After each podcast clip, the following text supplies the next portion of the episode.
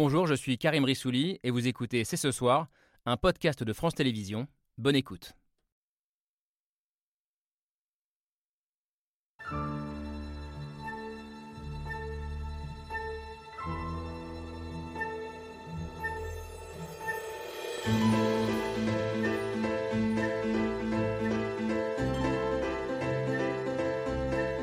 Bonsoir à toutes et à tous, soyez les bienvenus sur le plateau de C'est ce soir. Ми маємо справу з державою, яка перетворює право вето у Раді безпеки ООН на право смерті.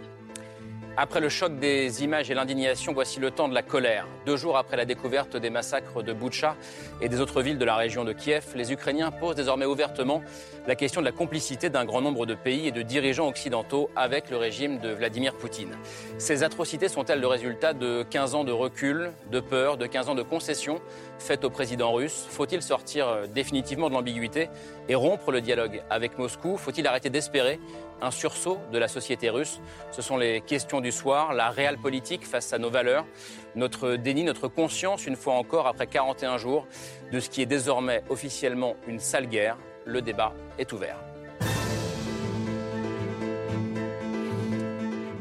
C'est ce soir avec euh, Laura Adler et Camille Diao. Bonsoir à toutes les deux. Euh, on va poursuivre ce soir notre réflexion sur cette guerre en Ukraine après la découverte des, des atrocités, euh, de ce qu'elles disent de l'armée russe, du peuple russe, mais aussi de nous, euh, pays et euh, sociétés euh, occidentales. Euh, ces questions de valeur, de, de conscience, euh, elles vous sont peut-être particulièrement adressées à vous en tant que philosophe. Michel Elchaninov, bonsoir. Bonsoir. Merci d'être avec nous. Philosophe et grand spécialiste de la Russie, rédacteur en chef à, à Philosophie Magazine et auteur de ce livre Dans la tête de Vladimir Poutine, dont l'édition augmentée vient enfin de sortir euh, il, y a, il y a quelques jours. Les atrocités, les, les crimes, notamment le viol comme, euh, comme arme de guerre, on en parle depuis 48 heures. Euh, vous vous y intéressez depuis longtemps, euh, Véronique Naumgrab. Bonsoir. Bonsoir. Merci d'être là, euh, anthropologue. Et dans votre dernier article pour la revue Esprit, vous interrogez euh, aussi une autre arme utilisée par, par Vladimir Poutine, le mensonge. Le mensonge, euh, pour le coup, comme arme euh, politique. Le mensonge, la propagande du pouvoir russe.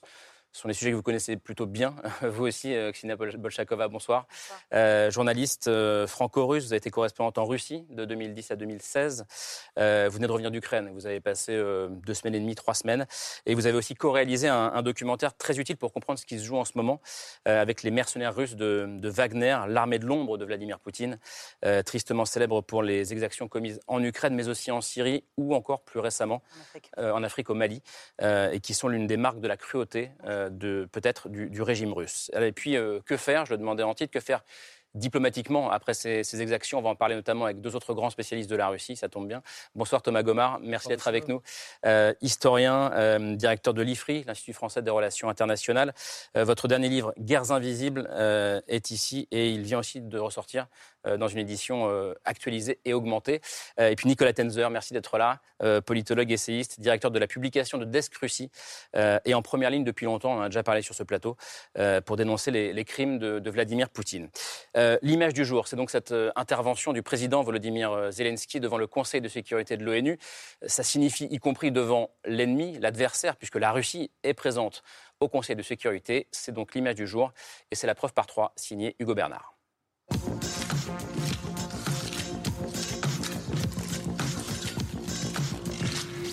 La preuve par trois commence par cette image. Une photo prise aujourd'hui à New York et dans laquelle il y a grand 1 Volodymyr Zelensky. Le président ukrainien devant les membres de l'ONU pour alerter à nouveau la communauté internationale sur les crimes commis par la Russie en Ukraine. Les Russes ont commis euh, des exécutions sommaires, des, des civils torturés, mutilés, tués euh, à bout portant dans les rues. Un cri de détresse et de colère pour dénoncer l'inaction de l'ONU.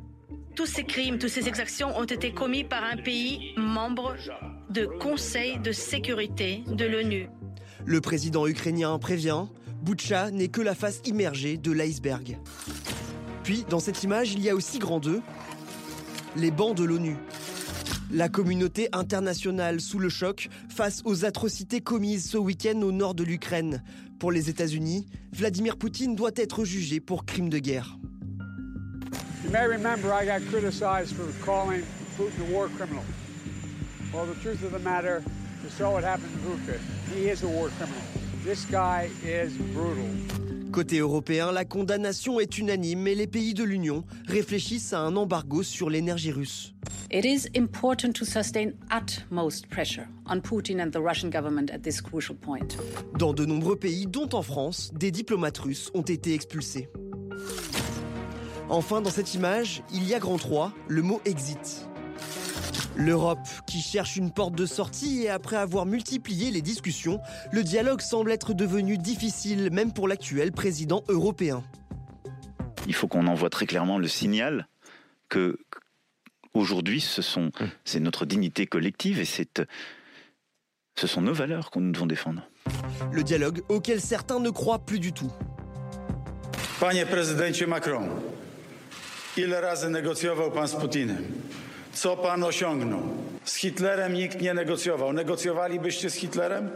Les dirigeants européens contraints de repenser leur diplomatie. Une photo, trois détails et une question. Faut-il rompre le dialogue avec Vladimir Poutine? Alors on sent bien que le ton, euh, le ton est en train de changer après la, découverte de ces atrocités, de ces massacres à Boutcha et ailleurs. On ne donne pas tous les noms de, ces villes et villages euh, de la région de Kiev, mais ça réveille une forme d'aigreur, de reproche. On l'a entendu aussi dans la bouche de Volodymyr Zelensky. Euh, et ça pose la question de plus en plus fortement à la fois des complicités passées et des lâchetés ou des faiblesses d'aujourd'hui. juste sur le présent, d'abord, Thomas Gomard. Est-ce que ces atrocités, ces crimes de guerre, euh, s'ils sont prouvés, mais il y a assez peu de doutes là-dessus, euh, changent la donne réellement aujourd'hui bah, Du point de vue de l'opinion publique et de ce qu'elle exerce comme influence sur les décideurs politiques, très certainement. C'est-à-dire que les atrocités commises euh, invitent, ou encouragent les, les, autorités politiques à aller plus loin dans la réaction et dans, dans les sanctions. Après, elles ne sont pas très surprenantes. C'est-à-dire que quand on regarde le régime de Vladimir Poutine, la guerre est consubstantielle à son régime depuis le départ en réalité, puisqu'il faut toujours rappeler qu'il arrive au pouvoir avec des attentats euh, très massifs euh, qui vont justifier la deuxième guerre de Tchétchénie, et qu'ensuite c'est une sorte de montée en puissance, si j'ose dire, euh, qui fait qu'il a besoin de la guerre pour se maintenir au, pouvoir, et que sa manière d'opérer aujourd'hui en Ukraine est très comparable à ce qu'il avait fait jadis en Tchétchénie ou en Syrie. Et donc malheureusement, je pense que ces atrocités en annoncent d'autres et que la question qu'on doit se poser, c'est au fond, euh, s'il y a à chaque fois une réaction, quelle va être euh, la suite de l'escalade? Parce qu'on se dirige tout droit vers euh, ce que les Russes appellent aujourd'hui la, bataille du Donbass et qui, va réunir une concentration de forces qui laisse présager malheureusement d'atrocités futures. Autrement dit, est-ce qu'on va à chaque fois créer de nouvelles lignes rouges euh, Et est-ce que notre riposte doit être une riposte graduelle euh, ou est-ce qu'elle doit changer de nature, euh, Nicolas Tenzer? Ben, Je pense qu'aujourd'hui, si nous ne ripostons pas de manière militaire, mais c'est quelque chose que je dis depuis le 24 février, eh bien, les crimes vont continuer. Et Thomas Gomard a très justement évoqué cette guerre du Donbass. Qu'est-ce que ça veut dire si on laisse M. Poutine faire? Ça veut dire qu'on va avoir à nouveau dans le Donbass les mêmes types de crimes qu'on a vus euh, à Mariupol, il ne faut pas l'oublier, qui a été d'ailleurs en termes de nombre de personnes assassinées, de nombre de crimes de guerre, probablement euh, la pire, euh, ce qu'on a vu à Toutcha, ce qu'on a vu à Irpin. Le maire de Mariupol disait aujourd'hui euh, ce qui se passe chez nous dépasse le stade de la catastrophe Ça dépasse, c'est-à-dire, euh, effectivement, je, pardon de le redire, mais c'est vrai que c'est quand même des dizaines, voire des centaines de radiures sur glane qui ont eu lieu. C'est l'équivalent de Srebrenica, c'est l'équivalent, de, je dirais, d'un certain nombre d'épisodes, de, de, des massacres commis par les Hutus contre les Tutsis. On pourrait trouver tous les exemples historiques possibles. Mais la responsabilité première, c'est effectivement, ce n'est pas de dire on va faire de nouvelles sanctions. Bien sûr, il faut les faire. Il faut les, les, et encore une fois, je pense qu'il y a encore une marche, bien sûr, pour les renforcer. Que ce soit évidemment. Mais la question, pardonnez-moi. C'est mais... pas ça. C'est qu'aujourd'hui, la question, c'est qu'est-ce qu'on fait pour protéger des gens dont on sait, parce que c'est annoncé, qu'ils vont mourir sous les coups des soldats russes dans les jours, dans les semaines ou dans les mois qui viennent. Parce que ce sont des massacres annoncés. Ce ne sont pas des massacres putatifs, éventuels tout ceci était encore une fois totalement prévisible et prévu.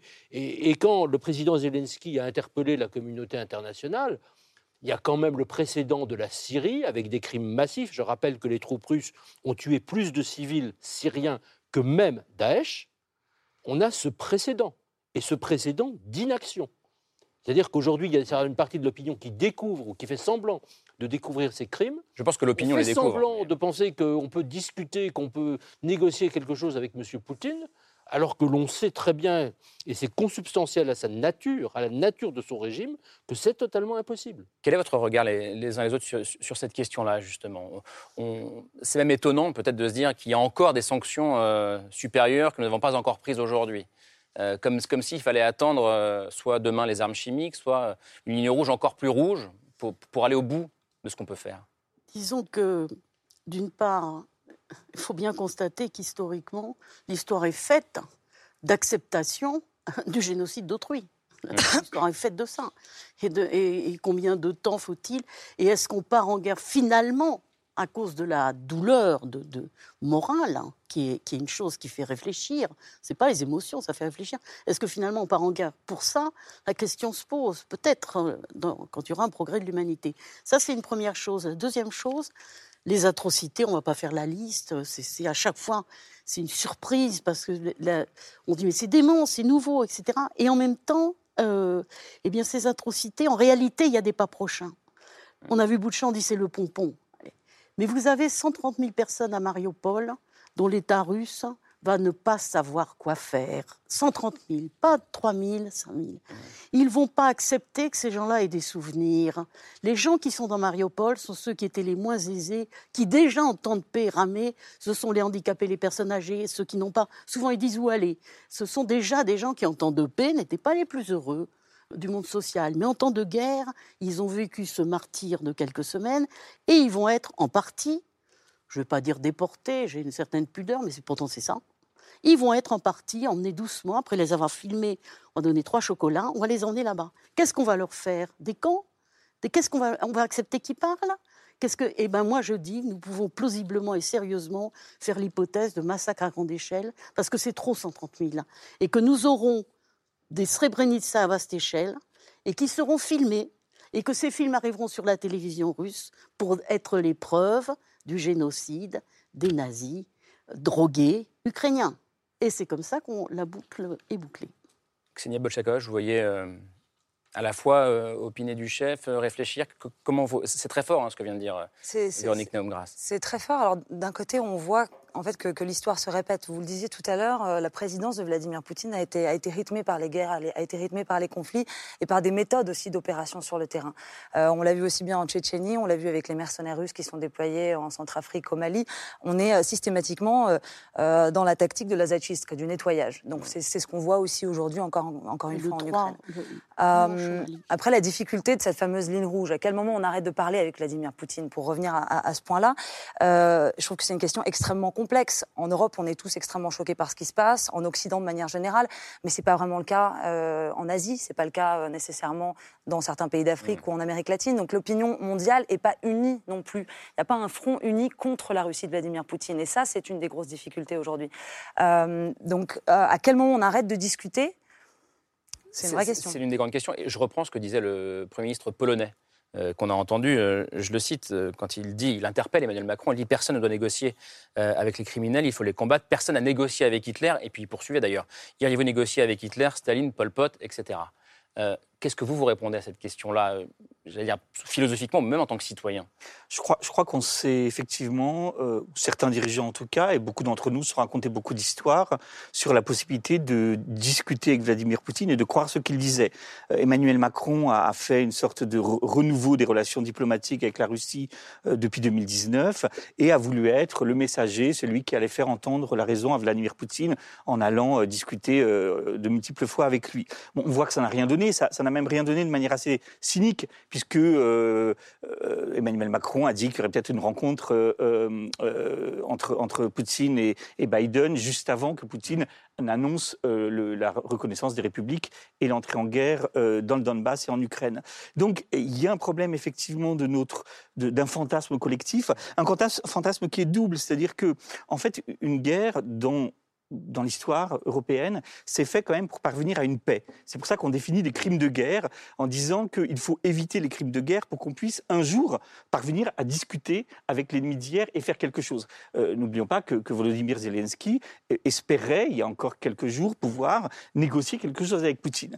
Qu'est-ce qui se passe quand il y a une, une transgression des, des règles de, tout simplement de l'humanité aussi graves que ce qui s'est passé à Boutcha, c'est qu'on atteint un point de rupture, un point de rupture qui ne laisse à chacun finalement aucune chance de négociation future. Vladimir Poutine, il s'est enfermé dans son idéologie, il s'est enfermé dans sa, mi- sa, sa mythification de la Seconde Guerre mondiale. Il l'a fait à la télévision de manière assez, assez éclatante euh, au, début de la guerre et, et ensuite. Et aujourd'hui, il réalise ce fantasme euh, complètement fou de libération de l'Ukraine par l'armée de libération euh, russe pour, pour les nazis. Le, le- le 1er avril, j'écoutais à la, t- à la télévision du ministère de la Défense, Zvezda, un soldat russe dire euh, Vous savez, euh, moi, mon grand-père a pourchassé les nazis jusque dans les forêts. Eh bien, aujourd'hui, nous sommes les continuateurs de cette tâche. Notre temps est venu. Et il était à Boutcha. C'est-à-dire que notre temps est venu de d'être maintenant sanguinaire et sans pitié. C'est-à-dire que là, il y a de la part de Poutine véritablement, euh, je pense, une, une- une fuite en avant dans l'horreur qui rend impossible toute discussion pour la suite, euh, tant qu'effectivement. Ça veut dire qu'il n'y aura, il y aura fait pas, on ne peut pas imaginer, un, il y a eu neuf coups de téléphone euh, Poutine-Macron jusqu'à maintenant. Il n'y aura, il y aura pas de dixième d'après vous? Alors, je pense que ma- je pense qu'il y aura d'autres coups de téléphone, mais en fait, ce qui se passe aujourd'hui, c'est que Poutine il prépare son 9 mai. Vous savez, le 9 mai, c'est la grande fête qu'il a sacralisée, c'est la fête de la victoire sur le nazisme. Il a absolument besoin, le 9 mai, sur la place rouge, de présenter à son peuple une victoire. Cette victoire, elle, elle va se fait- faire au prix du sang des civils dans le Donbass, puisqu'il reconcentre. Parce qu'une victoire, ça peut être ça. Ça peut être là, euh, la conquête du Donbass. La conquête du Donbass, c'est-à-dire le but de guerre originel, sauver, d'après dans le discours poutinien, les civils du Donbass d'un soi-disant génocide. Donc Vladimir Poutine, aujourd'hui, il accélère ce mouvement qui va être effectivement, comme le dit Thomas Gomard, qui risque d'être très sanglant, parce qu'il veut absolument aboutir à la présentation d'une victoire pour le 9 mai. Et il a besoin d'une victoire aussi un petit peu plus importante que la seule reprise des régions euh, de Donetsk et de Lugansk Voilà. dans leurs frontières administratives, ce qui était un des buts initial d'ailleurs de, de- de cette offensive. Ils veulent aussi reprendre la région de Kherson, donc on veut faire une troisième république séparatiste, Mhm. et donc ils pourraient euh, relier la Russie à la Crimée, qui, est- qui était Donc ça passe évidemment par, par Mariupol. Par Mariupol, euh, effectivement, et toute la région de Kherson. Donc ça créerait une troisième république. Et ça, ça serait la victoire, en tout Mm. cas celle qu'on nous annonce pour le 9, le 9 mai, avec la grande parade sur la place rouge. ouais. Je reviens à cette question de la, de la discussion, de la négociation. D'ailleurs, est-ce que c'est pareil, discuter et négocier euh, avec, avec Poutine? Euh, Et je donne quand même les éléments euh, de l'Élysée, qui ce, ce matin et du gouvernement, qui disaient euh, un, c'est pas parce qu'on discute qu'on a des illusions sur Poutine. Et Clément Beaune disait aussi, secrétaire d'État aux Affaires européennes, la France doit saisir le moindre espoir de dialogue. Est-ce qu'on peut encore dire ça, Thomas Gomard Le problème fondamental, c'est que les Occidentaux sont rentrés dans cette crise en disant qu'ils ne se battraient pas. Voilà. Et ils considèrent qu'il y a trois belligérants, euh, qui sont l'Ukraine, la Biélorussie euh, et la Russie. Donc ça, ça a créé une situation dans laquelle l'escalade est maîtrisée par Vladimir Poutine. C'est lui qui décidera quand ça s'arrêtera fondamentalement à partir du moment où c'est la posture de départ de l'administration euh, Biden sur laquelle l'ensemble des gouvernements européens se sont, euh, se sont alignés. Après, si vous voulez de savoir euh, dialogue, en fait, il n'y a pas de dialogue, c'est un soliloque. On, a- assiste à un soliloque de, Vladimir Poutine. Moi, à titre personnel, je ne suis pas du tout choqué par le fait qu'il y ait des contacts. Il faut maintenir des contacts. C'est-à-dire qu'il y aura une suite. euh, Poutine n'est pas éternel, contrairement peut-être à ce qu'il pense. Euh, la Russie restera euh, dans, la- géographie qui est, euh, qui est la sienne. Et que donc de, travailler à cela au sens où de maintenir ce type de contact, si ça peut aider de manière même très ponctuelle, je crains malheureusement que le scénario que vous décrivez, madame, soit ce qui nous attend. Le fait d'avoir, à mon avis, dans l'esprit de, de l'Élysée, c'est que ces contacts doivent éventuellement espérer permettre euh, quelque chose sur le plan humanitaire, euh, le, le cas où. Bon, après, c'est très, euh, c'est peut-être une illusion parce qu'on sait que, on l'a, on l'a vu en, en 2014, les corridors humanitaires n'ont pas été respectés par par la Russie. Donc, c'est aussi très dangereux à certains égards de continuer à, à- à maintenir ce, ce, ce type de contact. Et à La critique- pour une mais- forme de, de réel politique, en gros. Oui, mais c'est- un terme qui est un peu trompeur et qui, qui va, qui, va biaiser, qui va biaiser le débat. Je pense que c'est tout simplement de- de- de- d'essayer de, maintenir un fil avec euh, un, un dirigeant qui est dans une fuite en avant, euh, qui a recours à un lexique de plus en plus eschatologique. euh, et qui effectivement s'apprête très probablement à aller, à, à aller au-delà. Après, de dire il faut intervenir militairement, en fait, le sujet, c'est la nature du soutien militaire apporté à l'Ukraine. C'est-à-dire que c'est l'Ukraine qui est en train, par elle-même, les Ukrainiens qui sont en train, par eux-mêmes, à la fois de se défendre et peut-être d'infliger une défaite militaire Mm. euh, à la Russie. Et qui disait encore euh, hier, euh, nous avons les hommes, euh, nous n'avons pas les munitions. Euh, Ça, c'est le fond de l'affaire pour les, pour les Européens, si vous voulez. C'est-à-dire jusqu'à quel point, en fait, des, la- des armes sont-elles livrées C'est-à-dire qu'on est aussi en train de se rendre compte que les Européens n'ont peut-être pas de stock d'armes à livrer. Et qu'en Ouais. fait, ce sont les Américains qui, euh, avec d'autres pays, peut-être britanniques et, et polonais, soutiennent le plus euh, l'effort militaire. Juste sur cette question du dialogue, je trouve ce qu'il y a de terrible, c'est de voir deux cultures totalement différentes essayer de se parler. Du côté des Occidentaux, en gros, l'idée à peu près des règles, l'idée que si on signe quelque chose, il faut que ça corresponde, etc., à quelque chose. Et, les- et du côté de, de- de la forme de guerre et de, de communication de Poutine, c'est le mensonge absolument, sans, mais même théorisé. C'est-à-dire, c'est c'est l'idée, c'est pour blouser l'autre. Et jamais, d'ailleurs, il a blousé en disant non, non, non, je fais des manœuvres, etc. À l'évidence, c'est un énorme. men- Qui lui, a dit, mais vous avez menti On lui, on lui dit même pas tellement c'est énorme. Il y a comme un, un respect. Et donc, cette culture de la transgression, j'imagine au téléphone, il doit menacer, il doit dire n'importe quoi, il, il blouse l'autre. Donc, il faut y aller, mais avec une longue cuillère, en sachant à qui on a affaire. En ne rêvant pas, on a affaire à un fief et menteur. Peut-être faut-il lui mentir aussi. Peut-être faut-il être moins, euh, euh, euh, comment dire, correct que- que ce qu'on pense être, comment dire, la règle dans les relations internationales, même qui sont déjà assez, déjà, déjà, c'est assez cynique et cruel de toute façon. Et puis on a été longtemps eu- euh, peut-être naïf, en tout cas c'est ce que disent. euh, En tout cas, c'est ce que reproche euh, Volodymyr Zelensky aux anciens dirigeants de l'Union européenne. Et euh, hier, il s'en est pris en particulier à deux anciens dirigeants, Nicolas Sarkozy et Angela Merkel, euh, qu'on voit ici réunis en 2008 à Bucarest pour euh, le sommet de l'OTAN. Et à l'époque, les deux dirigeants s'étaient euh, opposés à l'entrée de l'Ukraine et aussi de la Géorgie euh, dans l'alliance euh, militaire. Aujourd'hui, donc, Zelensky les pointe du doigt pour ce refus. On va écouter ce qu'il en a dit hier. Я запрошую пані Меркель, пана Саркозі відвідати Бучу і побачити, до чого за 14 років призвела політика поступок Росії. Nicolas Tenzer, est-ce que vous aussi, vous considérez comme Volodymyr Zelensky que l'Ukraine paye aujourd'hui euh, une forme de frilosité euh, d'Angela Merkel et de Nicolas Sarkozy euh, en 2008 qui, qui auraient eu peur de Poutine et refusé euh, à ce titre l'entrée de l'Ukraine dans l'OTAN Absolument. Euh, C'est-à-dire que je pense qu'il y, y a plusieurs péchés fondateurs de l'Occident, si j'ose dire, euh, dans euh, cette histoire. Le premier, c'est l'absence de réaction après les massacres de Grozny, notamment, et en Tchétchénie de manière générale, en 99-2000, seconde guerre de Tchétchénie. Et je pense qu'il y a eu un moment d'indignation, porté d'ailleurs par une voix, celle d'André Glucksmann, notamment, qui était très forte à ce moment-là. Euh, et puis après, vous avez eu évidemment les événements du 11 septembre, c'est retombé. La deuxième faute, ça a été celle-là. Parce qu'on sait très bien que si ce qu'on appelle le Membership Action Plan, c'est-à-dire la porte d'entrée vers l'OTAN, qui ne garantit pas une entrée immédiate d'ailleurs dans l'OTAN, avait été accordée à Bucarest, eh bien, aussi bien la Géorgie n'aurait pas aujourd'hui 20% de son territoire occupé de fait par la Russie et euh, l'Ukraine, évidemment, aurait été mieux protégée. Et on peut dire, heureusement d'ailleurs rétrospectivement, que les autres pays, notamment les pays baltes, sont entrés dans l'OTAN parce qu'on imagine ce que serait la situation aujourd'hui. Ensuite, vous avez eu le troisième péché. Le troisième péché, ça a été la non-intervention d'Obama euh, en Syrie après la définition des lignes rouges. Parce qu'il est parfaitement clair que si le président Obama avait dit, et le président François Hollande, lui, était prêt à le faire et à intervenir, que si le président Obama avait dit la ligne rouge, on la respecte, je pense que ça aurait été un signal. La ligne donné- rouge, c'était- utilisation des armes chimiques. hein. les armes chimiques euh, à la, à la Ghouta, effectivement. Et je pense que ça aurait été un signal. D'abord, ça aurait permis quand même de sauver quelques centaines de milliers de vies. Qui est quand même pas complètement accessoire, ne l'oublions quand même jamais pas, de- l'oublions pas parce qu'il y a quand même des civils derrière. Et puis ensuite, ça aurait donné un signal de puissance. Et puis vous avez eu une quatrième faute. Ça a été la foi. Alors il y a eu beaucoup d'autres. hein. Vous avez eu bien sûr Gazprom, enfin euh, plutôt euh, Nord Stream 2, mais enfin quand même euh, donc euh, l'entrée de Gazprom de fait effectivement en Allemagne, la complaisance, la corruption d'un certain nombre de personnalités politiques en Allemagne, en France, ailleurs, et l'absence d'intervention. Et puis je pense qu'il y a eu la quatrième faute, qui était l'idée d'une sorte de réengagement avec la Russie de Poutine en méconnaissance totale de la nature du régime. Ça a été le reset d'Obama, déjà, 2009, et ça a été les tentatives de réengagement de la France, et bien sûr aussi de l'Allemagne d'une autre manière, avec la Russie, comme si on pouvait bâtir euh, une sorte de nouvelle alliance, comme si on pouvait trouver un point commun.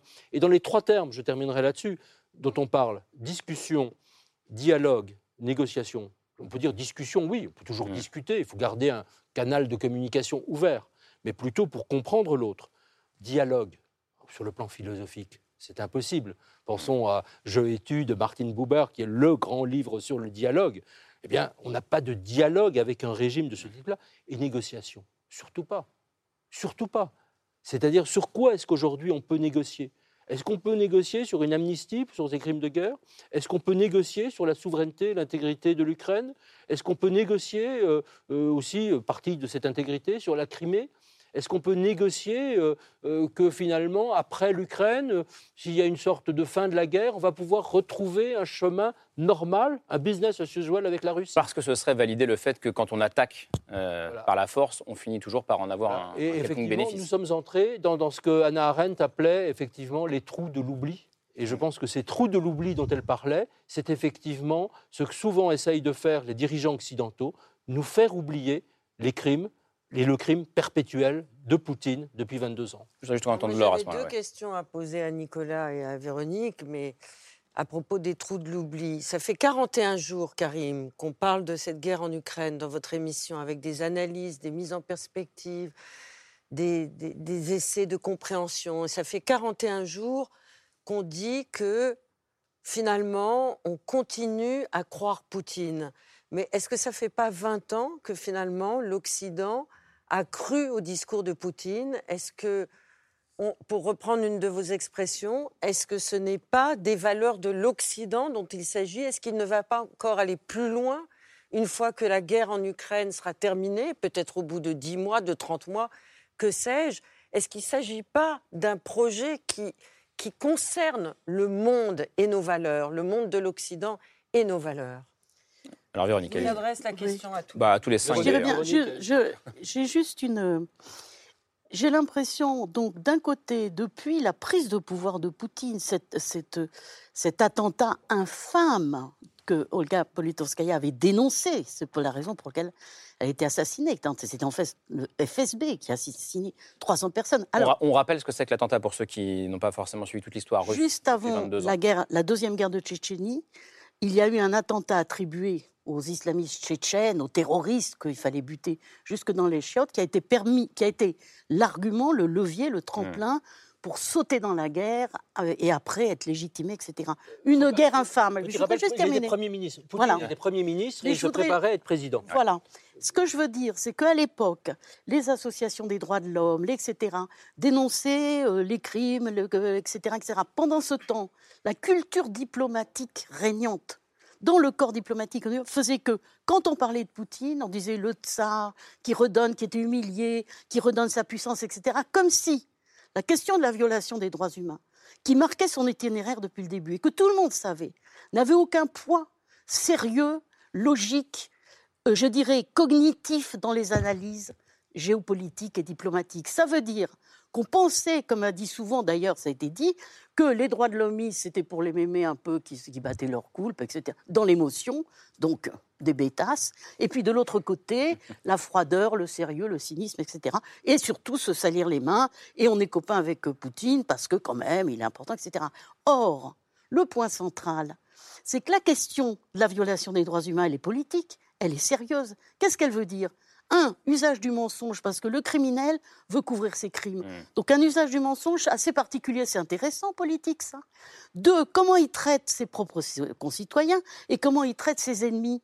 Transgression permanente, crimes contre l'humanité, toutes ces guerres sont marquées par le massacre de pauvres civils. Mais enfin, comme on fait la guerre, et ça, c'est pas intéressant politiquement Et vous, Ça et- et- et définit vous, un vous- et vous parlez du mensonge, mais vous dites aussi, curieusement, quand Poutine est sincère, eh ben, on refuse de l'entendre et on refuse de le croire. Et vous aussi, quelque part, vous dites ça, Michel Chenina. Vous dites, on sait, l'Occident, quelque part, c'est. On a préféré se raconter des là, histoires. C'est-à-dire que c'est quand ils disent qu'ils croient. Ce qui est intéressant, c'est qu'il a, il a exercé une séduction sur certains dirigeants et certaines parties de nos sociétés dans le monde entier pendant des années. Et ça, il l'a fait de manière extrêmement construite et consciente.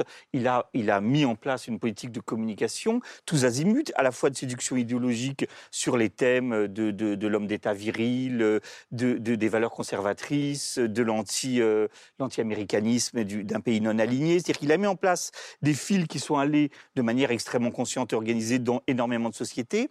Il a aussi séduit des hommes politiques. On parlait de Nicolas Sarkozy, mais je me souviens très bien d'une interview de Nicolas Sarkozy après son départ du pouvoir, où il disait, mais ces, ces hommes-là, comme Poutine, ils ont un grand récit. Ils ont un grand récit à proposer par leur peuple. Et nous, pauvres Français, nous n'avons plus de grand roman national, plus de grand récit. Et il y a chez les hommes d'État, chez certains hommes d'État, qui étaient peut-être un petit peu fascinés par Poutine, il y avait cette idée que, eh bien, lui, au moins, déployait un grand récit. Donc, ils avaient une attirance pour lui, pour cette euh, démocratie d'enthousiasme, euh, ce régime de- de- d'acclamation, en fait, qu'il mettait en place. Et donc, euh, il faut bien dire que nous payons aujourd'hui, effectivement, le prix de cette, de cette euh, que nous avons eue euh, à l'endroit de ces 22 ans de politique de séduction. C'est exactement ce que j'allais euh, ce que j'allais dire aussi. Moi, j'ai l'impression qu'on a été extrêmement naïfs et que les, les autres chefs d'État ont été très naïfs et surtout, ils ont cru pouvoir parler la même langue que Vladimir Poutine.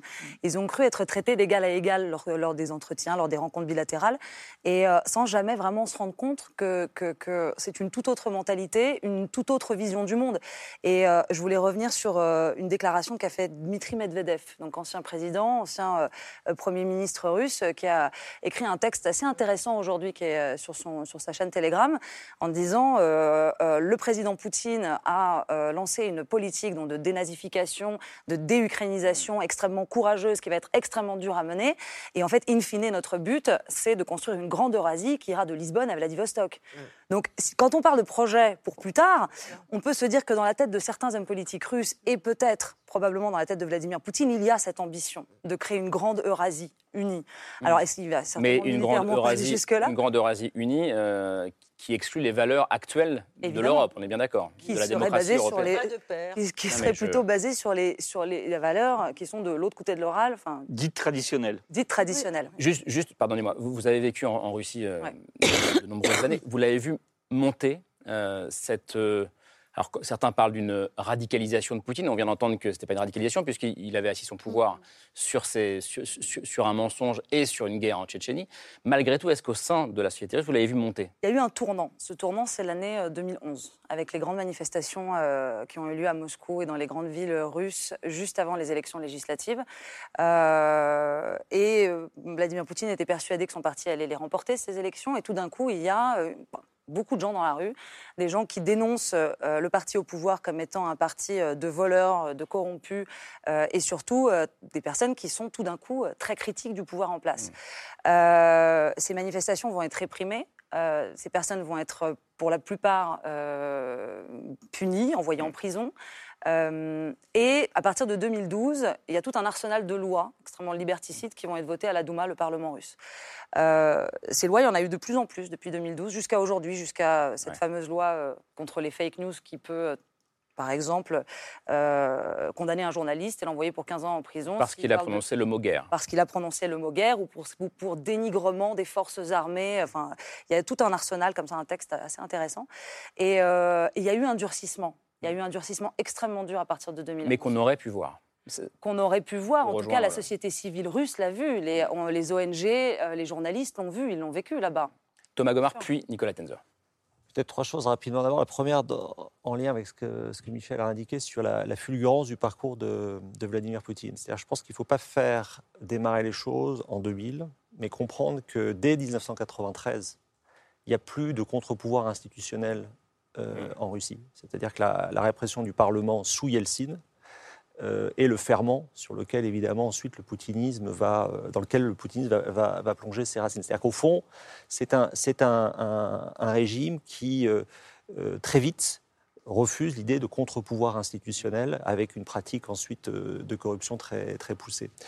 Deuxième élément, c'est pour rebondir ce que vous disiez sur le mensonge, ça me semble tout à fait central. C'est-à-dire que euh, pour avoir regardé la télévision russe euh, ces derniers jours, les- nous avons les mêmes images de Boucha que celles que, que vous avez diffusées. Mais ce qui est indiqué, c'est que c'est le résultat d'une opération spéciale euh, de forces spéciales britanniques.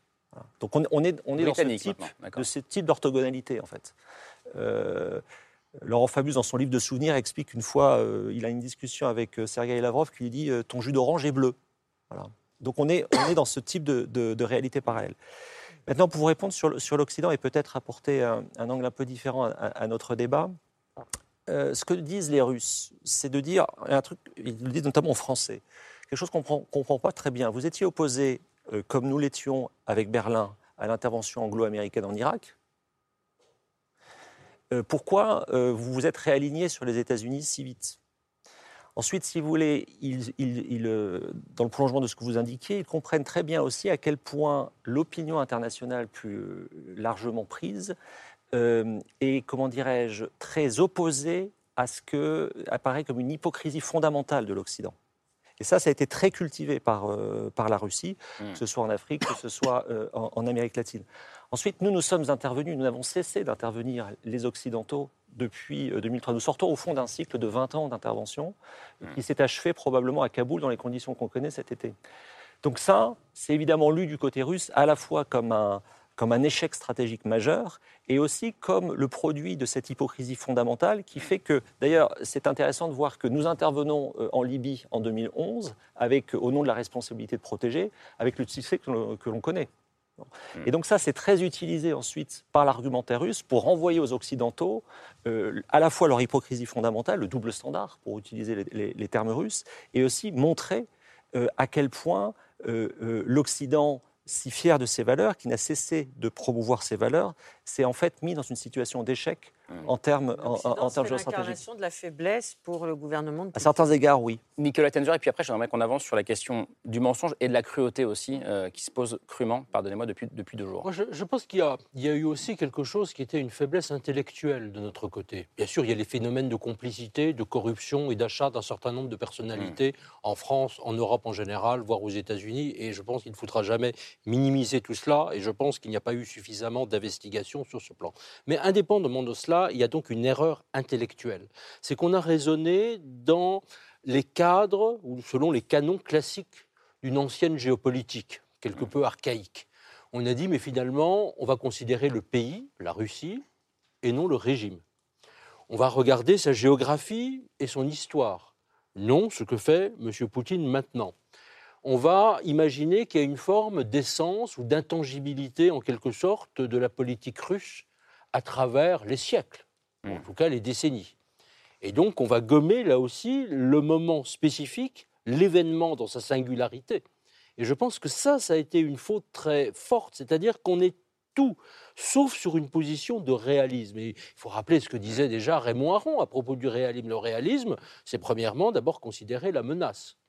Si on ne regarde pas la menace, on n'est pas réaliste. Deuxièmement, il faut regarder, il le disait aussi, il y a plus de 60 ans, 65 ans, le régime en tant que tel. Parler, euh, je dirais, du il disait par les propos de l'Union soviétique. Regardez la spécificité du régime soviétique qui n'a rien à voir avec l'essence de la Russie.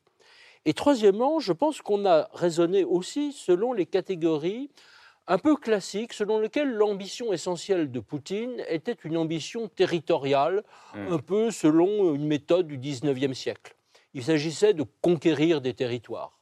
Alors que le projet véritable de Poutine, et il faut regarder, il faut lire son idéologie, je n'aurai pas le temps de détailler toutes ses racines, toutes ses sources idéologiques qui empruntent euh, au nazisme, qui empruntent au stalinisme, au nationalisme, à l'extrême droite, à l'eurasisme, enfin il y a plein de, de composantes multiples très intéressantes à étudier. Mais c'est qu'il y a derrière un projet de destruction. Destruction, bien sûr, de l'Ukraine comme pays et de la nation ukrainienne comme peuple libre, mais un projet de destruction beaucoup plus puissant, beaucoup plus fort, tout à fait original, même par rapport à l'héritage soviétique, et destruction, je crois, de la Russie elle-même. D'ailleurs, c'est ce que M. Poutine fait. Quand on regarde l'économique, quand on voit la gestion de l'épidémie de la, Covid, de la crise de la Covid-19, etc., c'est un projet de destruction.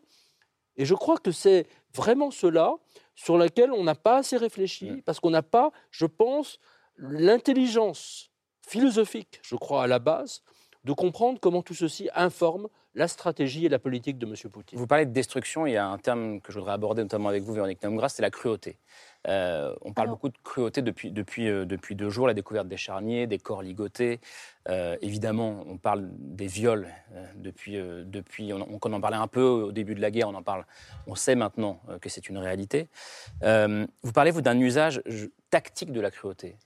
Qu'est- Qu'est-ce que ça Il veut y a dire deux choses différentes. Il y a d'une part le fait que, et on le voit dans les guerres coloniales et on le voit dans les répressions où le racisme ou l'antisémitisme rentre en, en cause, il faut d'une part faire- euh, produire une, extens- une- une extension de la haine à, à l'ennemi collectif. Qui est l'ennemi collectif? C'est Par exemple, les intels, les ceci, le, euh, les femmes, on peut les détester collectivement, comme les talibans. peut- Il y a un ennemi collectif, mais à partir du moment où il est collectif, eh bien, il est en général lié par des liens de filiation. Il y a tous les âges, il y a tout. Du coup, quand on a l'ennemi collectif, on déteste la grand-mère, l'enfant, la femme enceinte qui envahit dans l'avenir, etc., leur mode de cuisine, leur religion, leur habit, le- les choses belles, et c'était frappant. Et, et on voit donc des formes de destructivité. Là, j'ai vu dans un des témoignages euh, près de Boutcha, les, les, les, les- Russes, ont- les soldats russes ont tué dix vaches. Il avait dit, ben Ouais. paf, paf, paf, paf. Ils tuent, ils tuent- Pourquoi Qu'ils les vendent, qu'ils les bouffent. Je veux dire, même la logique capitaliste, elle est foutue en l'air.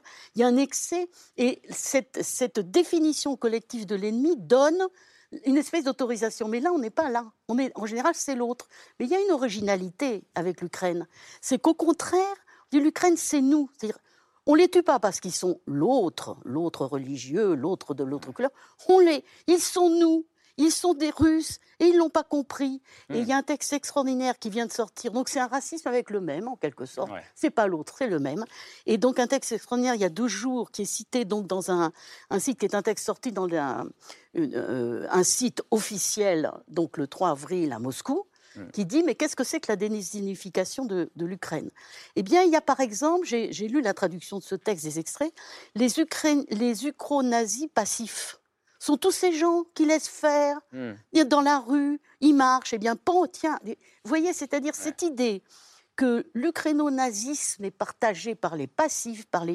Et il faudra 25 ans, dit ce Sans texte. parler de l'homosexualité, du culte de la virilité. Ah bah ça, ça- ça va ah ensemble. bah oui, bien Faire attention aussi à pas prêter trop d'importance à ce genre de texte. Oui, faites référence bien au texte sûr. publié sur RIA Novosti par un Oui. obscur philosophe qui est lu peut-être par euh, 50 personnes dans le pays. On a quand même une Russie qui est Heureusement, grande, vous me Et rassurez. tous les gens là-bas ne sont pas euh, Mais c'est à ce intéressant. point-là euh, zombifiés par ce genre de texte-là. Voilà. Alors il y a la grande télévision, la propagande qui regarde tous les soirs à la télé, mais ça c'est très très radical. Merci, c'est très, important. inquiétant. Mais je l'ai senti un peu. C'est très c'était- inquiétant Et comme signe, disons, de qu'est-ce que veut dire le mot dénazification de l'Ukraine que personne ne peut, etc. Ce qui était intéressant, c'est que ce donc, texte, est- ce oui. texte est sorti le jour où le monde a découvert les Voilà. images de Butcha. Et Comme une quand on réponse. a- voilà, et Ouais. on a eu l'impression de voir un parallèle entre tout d'un coup une idéologie posée sur papier, euh, accessible via RIAFAN, qui est un petit peu l'équivalent de l'agence France Presse euh, en France, une grande agence de presse contrôlée par l'État avec un message très officiel. Et donc on, on a fait tout de suite ce- cet effet miroir. Donc euh, Voilà. Oui, oui. Ah, Tout à fait, je vous remercie. Mais la solution finale, quand oui, même. oui, oui, Enfin, avec dire, euh, enfin, Mais disons, ne donnons pas d'importance trop à ce texte, prenons-le comme signe et comme forme. Il essayait d'expliquer qu'est-ce que c'est la, dénazification de l'Ukraine. Mais ce que je voudrais dire, ce, y a, ce dont on ne se rend pas compte, là où il y a, il y a toujours eu du mensonge politique, d'ailleurs tout discours politique est susceptible d'être instrumentalisé, mais le, il y a plusieurs formes de mensonge. Le mensonge politique a ceci de piquant, si j'ose dire, c'est qu'il faut non seulement qu'il séduise, mais qu'il fasse bouger Hmm. qu'il robotise, qu'il fasse marcher, qu'il fasse voter, qu'il fasse voilà. Et donc il doit vraiment être travaillé. Or, il se trouve, c'est comme ça que l'originalité, une des originalités historiques de- du stalinisme, c'est le travail en professionnel du mensonge politique, des gens qui disent pas qu'est-ce qu'est-ce que je fais un hôpital, que je fais une autoroute, mais non, comment je blouse? Alors, Et qui devient, vous dites, une, une- une arme de. Le mensonge devient une arme de déréalisation du mensonge. Alors, ils, sont, ils sont arrivés à un point tel qu'ils ils donnent un chemin vers la vérité parce qu'ils retournent comme une chaussette les faits en renversant ce qu'ils vont faire euh, du côté de la victime. Mais là où on franchit encore, un- à mon avis, un pas, c'est quand on voit euh, donc le président, j'aime pas toujours prononcer son nom comme euh, Quand vous, n'est-ce pas, quand un vous écrivez, vous dites le dictateur. vous. Voilà, le dictateur, quand on le voit faire un grand discours euh, dans son stade, au cœur même de son pays. Prenons pas le monde extérieur qui voit le mensonge sous les yeux. Il est- on peut, qui va le nier ce mensonge? On l'a vu dire qu'il n'attaquerait pas, il a attaqué le crime d'agression, il est sous nos yeux. Donc il va falloir quand même être très révisionniste et négationniste. Mais disons que là, il est dans son, pa- dans son pays, un pays dont on sait, on a des articles, il est très hétérogène. Il y a des gens dans les campagnes très différents. Et là, il est en train d'inverser totalement la situation en, en faisant pleurer avec les films qu'il fait des victimes de la guerre qu'il fait, c'est-à-dire que c'est effectivement en filmant les malheureux qui sont en train d'avoir faim, d'avoir soif, etc., il les met sur la télévision, d'ailleurs euh, euh, de, de Moscou, il fait sangloter les gens naïfs qui disent qu'elle aura, et il dit mais nous, on va lutter contre les nazis. Mais c'est inouï, il n'y a jamais eu. C'est Alors- le grand mensonge du 21e siècle. Alors, Pardon. on continue à parler du mensonge et qu'on en parle tous ensemble, Euh, mais ça, on le fait juste après le mail de Pierre Michel.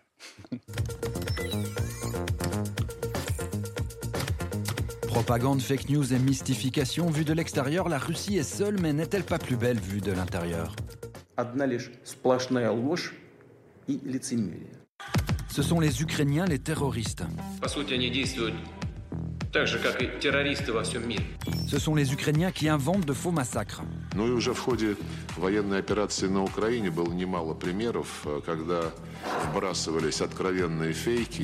En Russie, la vérité vient de l'intérieur. Pas de guerre, mais une opération spéciale. с целью защиты населения Донбасса, демилитаризации и денацификации Украины. Négation, inversion, simulacre et simulation au sommet de l'État comme sur les plateaux télé, le vrai est un moment du faux. В чем выгода России устроить такую э, резню? Ни в чем. В чем выгода Украины устроить такую, э, такую резню? Во всем. C'est de la propagande, mais pas que celle du moment.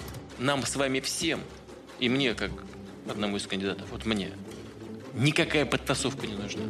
Avec Poutine, le mensonge est là depuis le début, depuis le premier jour de son investiture. Построение демократического государства еще далеко не завершено. Но многое уже сделано. Presque un quart de siècle de pouvoir et certains Russes qui n'ont connu que ça, résultat, 83% de la population russe soutient l'action de Vladimir Poutine. le mensonge comme consensus. У нас не оставалось другого варианта для самозащиты, для обеспечения безопасности России.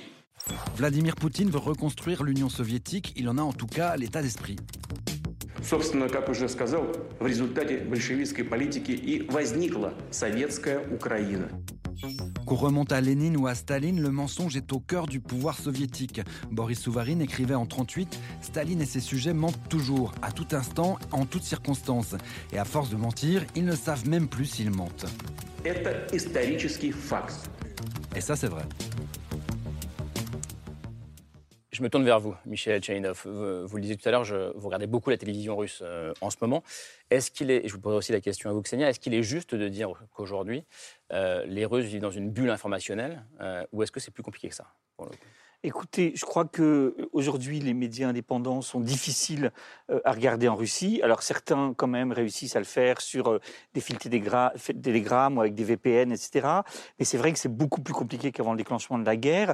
Et c'est vrai aussi que euh, en regardant le, programme VRIM, le, programme d'information de la première chaîne tous les soirs de 9h à 10h, c'est un tapis de bombe informationnel. C'est-à-dire que avec au moins 15 angles différents, il y a 15 sujets qui nous expliquent qu'aujourd'hui, euh, bah, les Russes à l'étranger sont victimes de la russophobie, que euh, les enfants ne peuvent pas faire se soigner, les enfants russes ne peuvent pas se faire soigner en Allemagne, etc. Donc c'est difficile de se dégager de cette nasse idéologique qui, par ailleurs, est préparée depuis plusieurs années. C'est-à-dire que la militarisation de la société russe, elle est préparée depuis au moins dix ans. Euh, li- L'idée que la Russe doit se préparer à une grande guerre civilisationnelle contre l'empire de la mer, qui serait euh, le monde anglo-saxon, l'Europe de toute façon est trop déca- décadente pour se défendre, pour créer cette grande Eurasie, c'est quelque chose qui ex- existe depuis je dirais au moins dix ans. Euh, la, la- la fameuse parade de la victoire le 9 mai aujourd'hui est devenue le jour du régiment immortel, comme l'a bien décrit Galia Ackerman dans son livre, c'est-à-dire un jour où tous les Russes doivent descendre avec le portrait de leurs aïeux qui, sont, qui ont participé au combat. C'est-à-dire qu'il y a une sacralisation et une mythification de la guerre qui est consubstantielle au régime Et d'ailleurs, c'est- en disant euh, ça qu'on comprend qu'il ne faut pas tourner en dérision, euh, vu d'ici, euh, tout le discours sur la dénazification, parce qu'il trouve un écho au sein de la société russe. Il, est cru par, euh, par pas mal de monde. Euh, il est cru par des gens, oui. Et surtout, ce que la télévision aime beaucoup, euh, la télévision russe répète tous les jours aux- gens qui la regardent, c'est que la Russie n'a jamais attaqué personne. La Russie ne fait Mm. que se défendre. Et la figure du nazi, c'est l'ennemi absolu.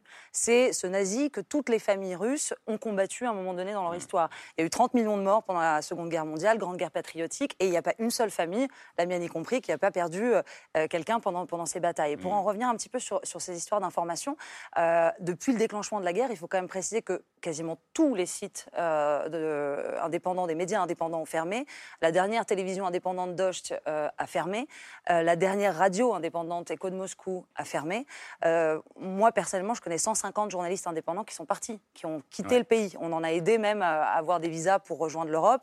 Euh, ils essayent de recréer des petites rédactions, euh, que ce soit à Tbilissi en Géorgie, euh, à Istanbul en Ouais. Turquie. Euh, ils essaient de monter des petits médias alternatifs. Mais ces médias alternatifs, qui va les lire et qui va les regarder, sachant que de l'autre côté, en Russie, il va y avoir un mur du son, une espèce de rideau de fer informationnel, avec son propre réseau Internet. Euh, sans VPN, ça sera inaccessible. Donc, on ne pourra plus communiquer, on ne pourra plus s'informer. Et donc, on est en train d'aller dans cette, euh, on est en train d'aller dans cette direction, et c'est extrêmement inquiétant. On disait, euh, juste une question, on disait au, dé- au début de la guerre, euh, peut-être peut qu'on en a parlé ensemble d'ailleurs, Nicolas Tenzer, que la solution viendrait de la société russe.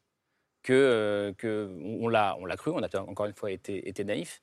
Euh, Est-ce que ça, c'est possible aujourd'hui? Est-ce qu'il faut croire ces sondages qui nous disent que 83% euh, des Russes sont 81. d'accord avec Poutine 81% Est-ce qu'il faut croire à ça?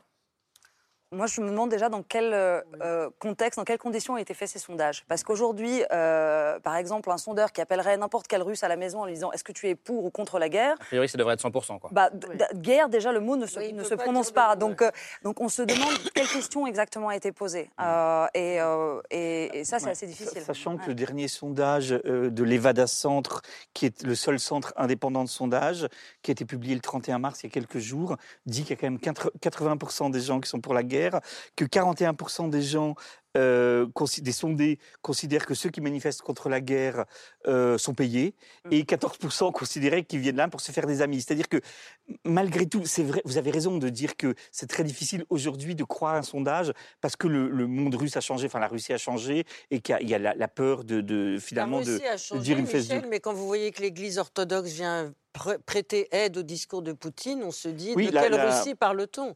De l'ancienne, de le. Je parle de la société, je parle de, de- de la société russe, c'est-à-dire qu'aujourd'hui c'est vrai que les- lire un sondage est très difficile Mm. en Russie, et pourtant l'Evada Centre, qui est vraiment le seul centre de sondage indépendant, dit malgré tout qu'il y a quand même un fort soutien, euh, à, la, à la- à la guerre. Bien Donc, euh, Il y, a, il y a- il y a quand même aujourd'hui, effectivement, quelque chose dans la société russe qui a vraiment changé. Je pense en l'espace de dix ans, ça a été bien dit d'ailleurs, c'est qu'on a une société qui est de plus en plus sous l'emprise d'un régime totalitaire. Totalitaire. J'emploie pas du tout ce terme à la, à la, À la légère. à la réserve, à la, à la légère, parce que je suis quand même arendien, et donc je réserve le terme à quelques, à quelques que systèmes bien particuliers dans l'histoire, à le stalinisme, le nazisme, la Corée du Nord, vraisemblablement. Mais là, on a tous ces éléments que, que décrivait d'ailleurs aussi très bien Macha Gessen, on disait avec tous ces éléments progressivement, qui font que on n'est plus dans le système communiste ancien. Vous savez, le philosophe Alain Besançon avait une formule très belle pour décrire le soviétisme. Il disait c'est une croyance non crue. Et aujourd'hui, je pense qu'on est dans une croyance qui n'est ni crue ni pas crue. Qui- qui- et je pense que Poutine a réussi à détruire l'esprit, tout simplement, la perception de la vérité. Ça a été aussi assez bien décrit. C'est-à-dire qu'on n'est pas uniquement dans l'univers du mensonge, mais dans l'univers de la confusion totale. C'est pour ça, par exemple, rappelez-vous, par exemple, sur l'histoire de, de- du MH17, cet avion de la Malaysian Airlines qui a été abattu euh, en 2014 par des, des- missiles russes. Et vous avez eu à peu près dix versions qui ont circulé du côté des autorités russes. Euh, sur les attaques chimiques euh, aussi en Syrie euh, que, que les Russes ont couvert, vous avez eu un très très grand nombre de versions.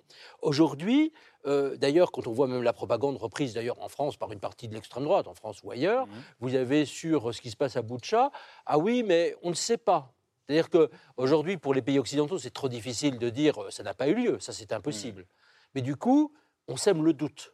Il faut voir que toute la propagande russe, à l'intérieur comme à l'extérieur, ce n'est pas de dire on a le mensonge par rapport à la vérité ou la vérité par rapport au mensonge, mais c'est que les gens ne croient plus et que leur esprit soit en quelque sorte complètement déstructuré. Il ne faudrait pas Ils que ont- cette contagion euh, mentale résonne à l'intérieur de notre. Elle, elle- elle le fait, de Laure, elle le fait, elle le fait malheureusement. elle- elle vise à ça, vous disiez. Euh, je voulais juste, euh, Thomas Gomard, je voulais allez-y. juste rajouter quelque chose. Ils ont fait exactement la même chose avec le bombardement de l'hôpital euh, de la maternité de Mariupol.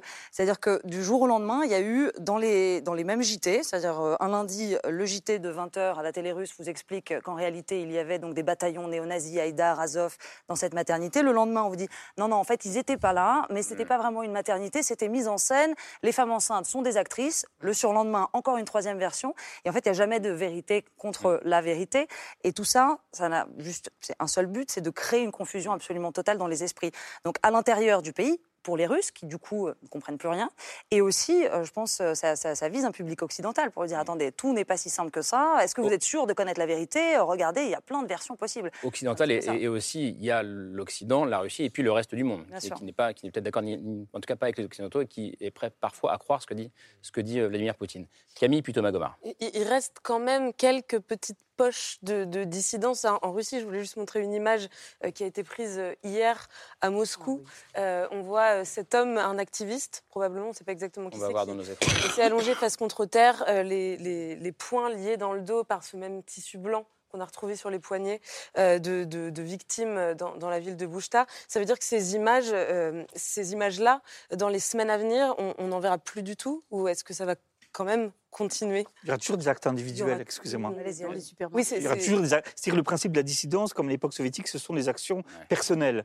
Ce ne sont pas des groupes, forcément des groupes organisés. Ce sont des actions individuelles presque sacrificielles. C'est-à-dire la personne sait qu'elle va se faire arrêter, mais elle le fait parce qu'elle ne peut pas supporter ce mensonge et elle le fait quand même. Et ça rappelle la dissidence des années 70. Thomas Gomard. Excusez-moi. Peut-être peut deux choses. Sur les 80%, euh, moi, comme probablement nous tous euh, autour de cette absence de table, enfin, de ce, cercle, euh, ce salon. Voilà, de ce salon, voilà. Euh, je crois qu'on essaie de- d'entretenir des, des liens avec des, des collègues ou des confrères russes. Et ce qui me frappe beaucoup, pour le faire très régulièrement depuis le début de la guerre, c'est la radicalisation du discours euh, chez mes pairs PIRS, des gens qui sont Mm. dans la communauté stratégique. Voilà. Et ça, c'est très préoccupant et ça, ça reflète assez bien euh, les, les, les- ça, vous, ça, vous l'avez senti euh, oui, personnellement? C'est tout à fait explicite. Et c'est, ça ressemble à quoi, cette radicalisation, C'est des gens qui vont vous dire, par exemple, qui vont effectivement parler de, de, de solutions finales en Ukraine, qui vont vous dire... Qui ne le faisaient pas avant. Non. Qui vont vous dire aussi, des, des- qui ont des formules comme, euh, en fait, ce que le crime de la, de la Russie est d'avoir euh, violé le monopole occidental sur la violation du droit international. Mmh. Toujours cette, cette idée de mimétisme, si vous voulez, avec, euh, avec le comportement occidental. Je pourrais, je pourrais multiplier les exemples. Donc c'est, ça, ça reflète effectivement ces 80%. Alors ça me conduit à une, à une deuxième réflexion, c'est que dans les atrocités euh, qui sont... euh, qui sont commises, il y a tout cet aspect effectivement du mensonge, de ce, de ce retournement perpétuel de, de la réalité. Et puis il y, a des, il y a des explications, je dirais, plus, plus sociologiques, qui est l'état de l'armée russe. C'est-à-dire que c'est une armée russe euh, qui n'a pas de corps de sous-officiers, avec euh, des conscrits qui sont euh, des contractniki, c'est-à-dire des gens auxquels on fait signer des, contrats longs qui ont un, encadrement euh, très, très faible et qui sont eux-mêmes formés à la chose militaire en étant eux-mêmes humiliés de manière très forte par le corps des, des- officiers. Et ça, cette transmission de la violence, en fait, dans le, dans le cadre militaire, explique, à mon avis, aussi beaucoup euh, des, des atrocités, euh, des atrocités euh, commises. C'est une dimension, à mon avis, qu'il faut euh, garder, garder à l'esprit. Véronique, Graf. Oui, juste deux choses. D'une part, je trouve que le- la question de la croyance, le- je me souviens que quand on avait dit, avant le, le conflit, que les Russes ne voulaient pas se vacciner parce qu'ils croyaient plus au mensonge de l'État, qui leur dit vaccinez-vous, donc ils ne le font pas, c'est du mensonge, etc. Donc toute l'expérience en Russie, c'est le mensonge politique de l'État, auquel on croit, on ne croit pas, etc. On y croit à midi, à minuit, non. Mais en temps de paix, ça produit cette espèce d'isolement, de retrait. Les gens ne sont pas du tout idiots, les gens se savent très bien, etc. Mais comme il n'y a pas cette connivence sur qu'est-ce qui se passe, puisqu'il a... Du coup, il y a un retrait sur c'est leurs histoires et on vit notre vie. Ils ne sont pas du tout idiots, etc. Mais notre vie de famille, notre vie à nous, etc., etc., qui déjà assez difficile hein, en temps de guerre. Et ça s'est passé aussi à Belgrade, hein, les trois premières années avant la guerre. Changement du style de la propagande. Elle devient cruelle. Elle devient insupportable. Je me souviens des copines de SOS Femmes Battues de Belgrade qui, qui nous téléphonaient en disant les hommes deviennent fous après le journal télévisé, ils tapent leurs femmes, et, après la guerre, ils arrivent. Avant, c'était avec un couteau, après, c'était avec un flingot. Et donc, euh, la propagande rend fou et quelque chose grimpe. Et quand on voit moi, j'ai regardé aussi la télé russe qu'on m'a traduite, mais j'ai vu les images et j'ai été frappée. Juste au début, quand on va parler de l'Ukraine, il y a des images de la dernière guerre mondiale, quelques croix gammées comme ça, etc. Des images de camps de concentration de corps, des images de cette guerre-là avec des types torturés, etc. Et ne croyez, on ne, c'est pas la cruauté ne peut pas être vu- vue. Le corps mort n'est pas fait pour être. Aucune société anthropologiquement n'exhibe, sauf supplice pour punir ou sauf intention politique, sauf usage tactique de la de la cruauté. Mais en règle générale, on recouvre, on cache le malade. Il y a cette pudeur Mm. qui est une chose anthropologique de base. Et, de, et donc, vous, vous, vous- tous les jours, s'il y a une seule chaîne qu'on puisse voir, le- ces images de cruauté, de corps humain, etc., euh, ont un effet, ça va croissant, c'est de pire en pire. Et l'État ukrainien est de plus en plus méchant, et il tue de plus en plus de gens, et c'est de plus en plus menaçant, et la peur, etc. Et cette chose croissante a entraîné en Belgrade des- toute une population serbe persuadée qu'on allait faire le génocide contre eux, donc il fallait qu'ils fassent le génocide préventif pour pas qu'on leur fasse à eux. Et d'une certaine façon, la propagande de guerre, il faut l'étudier, parce qu'en outrant ce dont elle parle, puisque c'est faux, elle donne un miroir Mm. terrifiant de qu'est-ce que serait la vengeance. Vous savez quoi, vous êtes tous euh, tellement bons qu'on avait euh, encore 10 000 choses à dire euh, ensemble ce soir. Je garde le temps de fin d'émission, on continue à dialoguer avec la liste de ces ce soir.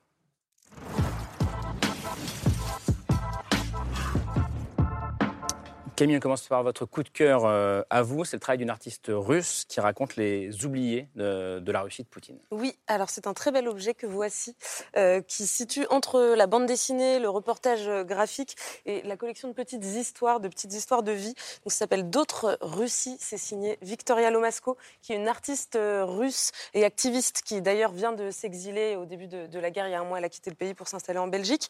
Et entre 2008 et 2016, elle a, elle a sillonné tout le pays euh, pour aller, à la rencontre de tous ces Russes qui étaient euh, euh, oubliés, mis sur le côté du régime de Vladimir Poutine, tous ceux aussi qui ne se reconnaissent pas dans sa politique. Elle les a dessinés, elle les a écoutés, elle a recueilli leurs paroles et elle a restitué ça dans ce livre d'autres Russies, qui est divisé en deux parties. La première partie s'appelle Invisible et on croise des, marginaux ou des oubliés, comme par exemple des prostituées qui naviguent entre leur vie marginale et violente et une, une vraie aspiration à la normalité, à une vie normale qu'on leur refuse. On découvre aussi dans un tout autre genre le quotidien d'une école primaire, euh, d'un tout petit village complètement enclavé euh, aux confins euh, orientaux, tout à l'est du pays, où, les élèves comme les professeurs sont complètement abandonnés, laissés à, l'abandon, sans, matériel, sans information. À chaque fois, ce qui est intéressant, c'est que l'autrice, elle mélange des dessins qu'elle croque sur le vif, des paroles qu'elle a recueillies et qu'elle restitue telles quelles, et puis des textes qu'elle a écrits, elle, des textes assez personnels qui permettent aussi de contextualiser, de mettre en perspective. Et puis, la deuxième partie, elle commence fin 2011, euh, justement à partir de, ce mouvement de protestation qu'on a évoqué euh, tout à l'heure, qui a commencé à Moscou et dans les grandes villes contre le régime, elle a suivi de très près euh, ces protestations. On va voir euh, ce, dessin d'un rassemblement qui, réclame des élections honnêtes avec ce drapeau à bas l'autocratie présidentielle. Ça s'est pris à Moscou. On voit aussi le, mouvement des routiers qui s'est déroulé en 2015, quelques années plus tard, et qui a fait beaucoup de bruit à travers la Russie. Elle a aussi suivi les procès d'opposants. Celui qu'on connaît le mieux, c'est celui des Pussy Riot. Aussi la communauté LGBT. Bref, c'est un, ouvrage vraiment foisonnant euh, qui dessine par petites touches impressionnistes euh, cette société euh, russe qui, qui, est laissée sur le côté avec un point de vue qui est à la fois sociologique et très politique. Ça raconte aussi l'évolution du pays entre 2008 et 2016. Ça s'appelle D'autres Russies. C'est paru aux éditions The Uchi Kuchi. Et sachez aussi qu'un documentaire se prépare sur cette réalisatrice. Je ne sais pas si vous voulez le garder, mais sinon on peut l'offrir à Xenia, à mon avis, parce que ça, ça raconte une. Ah, vous voulez le garder raconte... on, va, on, va, vous l'envoyer, Xenia. ça, ça, raconte une, une, une, Russie que vous avez très très bien connue. Euh, en tout cas, vous étiez à Moscou euh, à l'époque. Exactement. Laure, euh, votre livre à vous, euh, livre oui, très très important. Oui, D'accord. Ben, on me dit que j'ai deux minutes, donc euh, je vais passer mes deux minutes à dire relisez ou lisez un chef-d'œuvre de la littérature. C'est le texte de Primo Levi qui s'intitule C'est un homme. Il a été écrit par Primo Levi, qui a été arrêté en 1943 alors qu'il était juif, maquisard, antifasciste, puis déporté au camp de Auschwitz. Quand il est sorti, libéré par les Russes, il a été euh, devant son bureau pour essayer de se libérer, ce sont les termes qu'il emploie, de ce qu'il avait vécu pendant toutes ces années dans le camp d'Auschwitz. Et je vais vous lire un très court texte qui est le prologue du, texte de Primo Levi.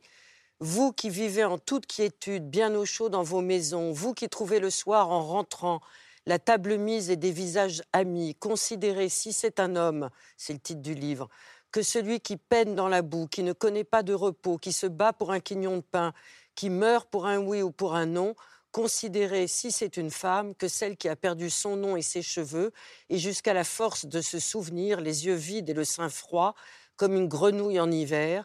N'oubliez pas que cela fut. Non, ne l'oubliez pas. Gravez ces mots dans votre cœur. Pensez-y chez vous, dans la rue, en vous couchant, en vous levant. Lisez Primo Levi si c'est un homme. Merci beaucoup. Merci beaucoup, euh, ma chère Laure. Euh, merci. C'est difficile de prendre après ça. Merci, euh, merci à Primo Levi d'ailleurs. Euh, et effectivement, on va relire ce, ce texte. Euh, merci d'être venu, euh, Véronique Neumgrapp, euh, ce soir. C'était un plaisir. Merci Thomas Gomard. Votre euh, dernier livre, je l'ai cité en début d'émission, Guerres invisibles, édition euh, réactualisée. Euh, il vient de sortir. Euh, Nicolas Tenzer, merci infiniment d'être venu. Michel Elchaninov, votre livre à vous, Dans la tête de Vladimir Poutine, utile euh, en ce moment, édition augmentée livre. chez Actes Sud. Très beau livre. Euh, et puis, euh, on n'a pas eu le temps de parler de Wagner ce soir, mais on, Le replay. on conseille évidemment à tous ceux qui ne l'ont pas vu de voir votre documentaire incroyable sur euh, Wagner, l'armée de l'ombre de Vladimir Poutine. Documentaire passionnant, c'est en replay sur la plateforme France.tv. Co-réalisé avec la brillante Alexandra Jousset. Merci infiniment et à demain autour de 22h30. Bonne fin de soirée, merci.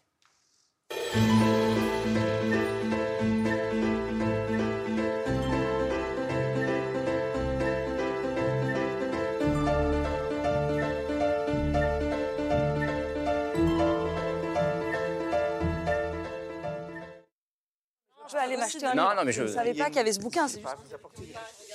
Merci.